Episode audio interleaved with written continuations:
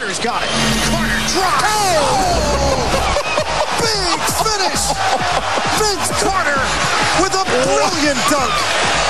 Vince Carter just took the imaginary ladder. Yo yo yo yo yo et bienvenue au Morning NBA. On se retrouve pour 10 matchs à résumer. Donc que vous soyez dans la voiture, que vous alliez au taf, que vous préparez les courses pour le nouvel an, bah c'est parti. Let's go Got it. Here in it the corner, Luca. It oh! goes in! How did he do it? How did he do it? That is Luca! On va commencer par le premier match de la soirée entre Charlotte et Brooklyn. Une victoire pas si facile, 100 à 87. C'est surtout parce que Brooklyn a mal démarré son premier quart-temps, mais ils ont été dans le match tout au long. Après ça, ils se sont pris un 26 à 6 parce que le 5 de départ n'était pas au rendez-vous. Seul le Russell limite la casse avec 33 points et 4 bons. Il a fait un très très bon match, mais le reste est absolument affreux. Le deuxième meilleur marqueur sera Allen dans le 5 avec seulement 8 points et le reste est catastrophique. C'est surtout le banc qui a aidé à revenir dans la rencontre. Et alors qu'il n'y a que 6 petits points d'écart dans le dernier carton, un certain Tony Parker va sortir de sa cachette. Il termine ce carton à 17 points pour 19 au total, donc c'était du vintage Tipeee.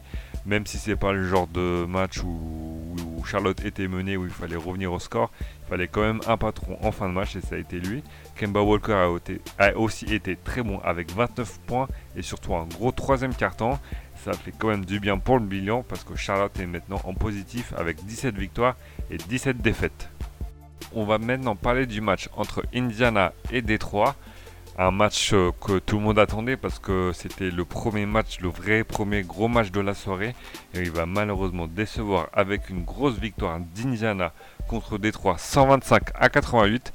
Pourtant Détroit va euh, mener au début de la rencontre mais seulement pour 3-4 minutes.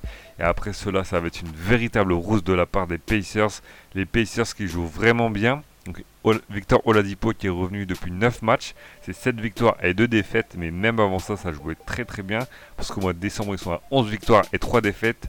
Et comme le disait Darren, Darren Collison à la fin de la rencontre, peut-être que c'est pas le jeu le plus excitant, mais tout le monde connaît son rôle et c'est pour ça qu'il joue si bien. Il y a pas mal de joueurs qui ont terminé à peu de 10 points aujourd'hui. Il y en a exactement 6, 7 pardon. Et il n'y a pas Victor Oladipo, donc ça veut bien dire des choses. Il s'est concentré sur les tâches défensives. Il a shooté que 9 fois, c'est pas beaucoup pour lui, avec 7 points au final. Et les pauvres Pistons n'ont rien montré ou presque. On a vu Blake Griffin s'amuser avec sa tablette avec l'arbitre pour dire qu'il y avait faute. Et c'est tout ce qu'on a vu parce qu'il n'y a eu aucune agressivité. Les 3 points ne sont pas rentrés comme leur shoot. Au shoot, ils sont shootés à 37,4% et 25% à 3 points. Et 3 malheureusement, comme prévu, avaient un, mois de décembre très compliqué ils n'arrivent vraiment pas à remporter le moindre match. Donc on espère que le mois de janvier ira mieux pour eux. Donc c'est parti pour parler d'Orlando qui affrontait Toronto. Malheureusement pour les spectateurs, il y aura une nouvelle tôle, mais pas celle qui croit, parce que le Magic va l'emporter 116 à 87. Ils étaient pourtant sur 4 défaites de suite, pardon. Il faudra dire merci à un certain Nicolas Vucevic qui fait un match énorme. Il frise le triple-double et il tape 30 points, 20 rebonds, 8 passes à 12 sur 17 au shoot. À noter les 14 points, les 14 points de Isaac, mais aussi les 14 de Terrence Ross qui affrontait donc son ancienne équipe. Toronto qui a vraiment vraiment mal joué, à part lors du premier quart-temps où Kawhi Leonard a été très très fort en rentrant 10 points. Il finit à 21 points. Mais la suite sera horrible parce qu'ils prendront 32 points et 35 dans le deuxième et troisième quart-temps. Ils vont rentrer que 19 et 15 pendant ce laps de temps. Mais surtout, il n'y aura aucune défense, aucune réussite au shoot. Donc c'est un match à complètement oublier. On peut dire que ça, que ça arrive. Et à noter qu'il y avait deux blessés. Il y avait aussi Kyle Lowry qui n'était pas là donc, mais c'est pas une excuse pour autant. Donc faut absolument oublier ce match, surtout qu'ils ont shooté à moins de 30%. C'est la deuxième pire performance de l'équipe, de l'histoire, carrément pas de l'année, de l'histoire. Donc ça veut dire clairement qu'ils n'étaient pas dedans. Donc comme on le répète, il faut vraiment oublier ce match et passer au suivant. On passe maintenant à Chicago, Washington. Alors il fallait être fan de l'équipe vraiment pour résister à ce match parce qu'il était très très dur à regarder. La première mi-temps surtout parce que les shoots ne vont pas rentrer. Il y aura même une séquence où il y aura 3 airballs de suite. Dire le niveau de jeu absolument familique des, deux équipes. En deuxième mi-temps, c'est un peu mieux, surtout au troisième quart-temps. Bradley Bill termine la rencontre à 34 points. À noter que John Wall n'était pas là. Niveau scoring, ça a été très très compliqué pour euh, l'équipe de Washington. Pourtant, Washington n'est pas mauvais en attaque, c'est surtout en défense que l'équipe galère. Et on se demande vraiment où va, où va cette équipe parce qu'elle a quand même 10 victoires des 50%. Ne nous pas habitués à ça ces dernières années. Donc là, on sent vraiment que l'équipe va exploser bientôt. En conférence de presse, Bradley Bill indiquait qu'il ne voulait pas lâcher la saison, mais peut-être le mieux pour cette équipe, c'est de faire des transferts. Pour Chicago, c'est une belle opération avec 24 points de Zach Lavine qui, avait pourtant un temps de jeu limité à cause de sa blessure. On notera les 17 points de Carter Jr., mais surtout Robin Lopez qui va mettre 10 points. Ça peut paraître pas énorme, mais c'est lui qui va faire le tournant du match et qui va permettre à Chicago de prendre l'avantage au score et de ne plus jamais être mené. Malgré Brad Levy qui, sera, qui fera tout, qui va shooter à chaque fois qu'il peut dans le money time, mais il n'y aura malheureusement pas de comeback pour les Wizards. On passe maintenant à Cleveland qui a affronté le hit de Miami. Donc Miami qui jouait à domicile et qui s'est fait quand même peur dans le premier carton. Mais à la fin du premier carton, ils vont mettre les bouchées doubles. Il faudra dire merci à un certain Justice Winslow qui a été énorme. On ne sait pas ce qu'il a en ce moment. Depuis deux semaines à peu près, il joue vraiment un magnifique basket, le meilleur de sa carrière sans aucun doute. C'est pour dire il finit meilleur marqueur hier soir. D'habitude, il est très adroit à 3 points, mais hier, il va faire un vilain 0 sur 4. Mais bon, on s'en fout un peu, parce qu'il finit à 11 sur 21 au shoot. 21, c'est énorme pour un joueur comme lui. Il finit à 24 points, 11 rebonds et 7 passes décisives. Dwayne Wade, obligé de parler de lui quand même, parce qu'il met 10 points. Adebayo termine à 18 points et comme d'habitude c'est la défense qui va faire le taf et Miami qui se retrouve avec un bilan de 17 victoires et 17 défaites. A noter aussi qu'il y avait un certain Chris Bosch qui était là euh, pour regarder Dwayne Wade qui lui donnera et qui fera une petite photo à la fin de la rencontre qui lui donnera donc euh, son maillot dédicacé. Une belle image pour les fans du 8 qui vit une, qui vit une super période en ce moment et pourquoi pas remonter au classement. Petite stat intéressante parce que c'est assez bizarre, 8 victoires et 10 défaites pour le hit à la maison, donc il faudra vite remonter ça, mais vu leur saison en ce moment, il n'y a absolument rien, mais rien à dire. Il faudra aussi faire gaffe à Goran Dragic quand il reviendra, parce que vu le niveau de Justice Winslow, s'il continue comme ça euh, durant les prochains mois, ce sera difficile de réintégrer Goran Dragic. On va maintenant enchaîner avec Minnesota qui a affronté Atlanta et c'est dire que la rencontre a été vraiment vraiment décevante pour les fans des Timberwolves. Une défaite 120 à 123, vous l'avez entendu, contre Atlanta. Le match démarre très très mal avec 42 points de la part des Hawks qui ont une adresse à 3 points absolument dingue. Ils sont aux alentours des 75%, donc dans le premier tiers-temps. Et au fur et à mesure du match, Minnesota va revenir. Il faudra dire merci à un certain Derrick Rose termine à 25 points, aidé par Carl Anthony Towns et 31 points. A noter le gros gros match de Covington et 28 points, mais on va vous, surtout vous parler d'un certain Andrew Wiggins. Il a shooté à 5 sur 14 au shoot, mais ça c'est pas vraiment grave, c'est surtout ses lancers qui ont condamné son équipe parce que dans cette rencontre il y aura une overtime et à chaque fois que son équipe peut passer devant, c'est Andrew Wiggins qui aura la balle sur la ligne des lancers va se rater pratiquement à chaque fois et les fans vont carrément le huer et il va très mal le prendre parce qu'en conférence de presse, il déclarera, il déclarera qu'il s'en fout et qu'il y avait des faux fans dans la salle du Target Center. Donc une, euh, déclaration quand même assez choc. Donc c'est assez normal que les fans soient déçus du joueur, mais qu'il balance ça à la fin du match alors que Minnesota ne va pas très bien. C'est pas vraiment bienvenu de la part du joueur. Si vous voulez en savoir plus sur les lancers francs, il y a eu exactement un 5 sur 13 de la part d'Andrew Wiggins, mais aussi des pertes de balles dans le quatrième quart-temps, notamment des temps morts inutiles et surtout euh, des systèmes qui, sont inexistants, surtout pour le shoot de la gagne dans le quatrième quart-temps. Et Thibaudot a forcé un peu trop avec Derrick Rose, qui n'a pas forcément les jambes. D'ailleurs, il sortira blessé, le pauvre, à cause de la fatigue.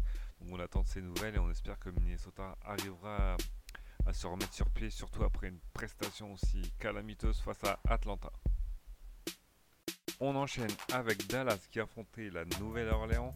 Dallas qui accueillait un certain Dennis Smith Jr. qui revenait de blessure et les Mavs qui sont vraiment pitoyables à l'extérieur avec deux victoires et 15 défaites.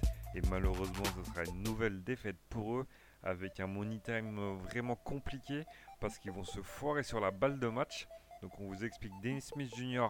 à la balle en jeu, il reste 4 secondes à jouer, il va tout simplement euh, se foirer, il n'y a pas d'autre mot.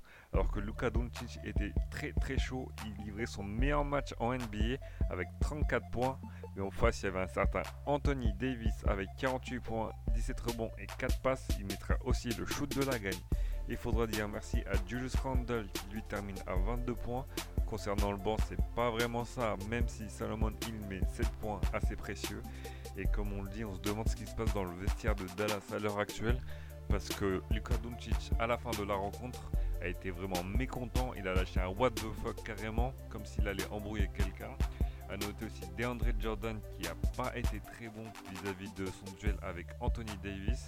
Et aussi, toujours par rapport à Luka Doncic, il a quand même été euh, défendu par Drew Holiday. Et pourtant, il s'en est très bien sorti. Mais malheureusement pour Dallas, c'est une nouvelle défaite à l'extérieur. Il a bilan de 16 victoires et 18 défaites. On continue avec la rencontre entre Denver et San Antonio, une rencontre qui était diffusée sur Beansport et c'est les Nuggets qui vont l'emporter 102 à 99. Un peu décevant au niveau de la prestation parce qu'ils ont bien dominé la première mi-temps, les Spurs ne voient pas le jour et un certain Jamal Murray va être on fire. Il met 31 points, mais quand même un peu de frayeur pour lui parce qu'il va se blesser dans le quatrième carton. A noter les 21 points de Jokic qui frise de triple-double avec 9 rebonds et 9 passes. Et donc Denver qui va se faire peur, surtout dans le dernier carton. Jamal Murray va perdre deux ballons de suite. Il y aura une égalité dans la dernière minute. Mais Demar DeRozan va s'amuser à faire une Andrew Wiggins.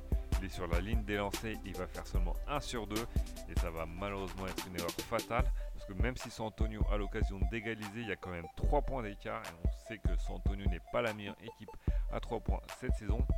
Euh, Greg Popovich fait un très très beau système. DeRozan a l'occasion de faire la passe à, un joueur qui est seul dans le corner, mais malheureusement Plumlee intercepte la balle ou du moins il fait un pied et avec 0,5 secondes à jouer, les Spurs ne pourront pas égaliser et le pauvre White va se faire contrer au buzzer. Et c'est donc Denver qui repart avec la victoire. On passe maintenant à OKC qui affrontait Phoenix à l'extérieur. Et pour la petite info, Abrines, mais surtout Paul George n'était pas là pour assurer. Et c'est donc Russell Westbrook qui devait step up, surtout avec son adresse qui n'est pas bonne cette saison. C'est même pas en ce moment, c'est vraiment cette saison, il a vraiment du mal sans doute avec ça à cause de sa blessure, il faut qu'il reprenne le rythme tout doucement. Et surtout Paul George qui est on fire et qui a donc plus de ballons. Russell Westbrook a pu se mettre en jambe. Il commence la rencontre avec un joli 5 sur 6. Il va finir sur un 17 sur 29, ce qui est absolument formidable avec 40 points, 12 rebonds et 8 passes. Il, fera aussi un excellent money time.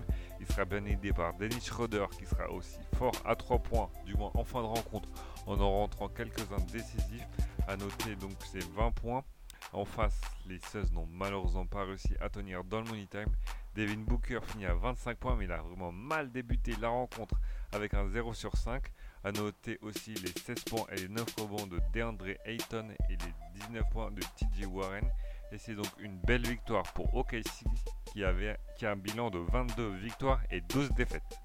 On part tranquillement à Los Angeles pour le dernier match de la soirée et les fans des Lakers qui attendaient cette rencontre parce que la veille ils se sont fait tuer dans le money time mais surtout au buzzer avec un certain Bogdanovic et malheureusement ils n'ont pas pris leur leçon de la veille parce qu'ils vont se faire tuer dans le dernier carton, il n'y a pas d'autre mot.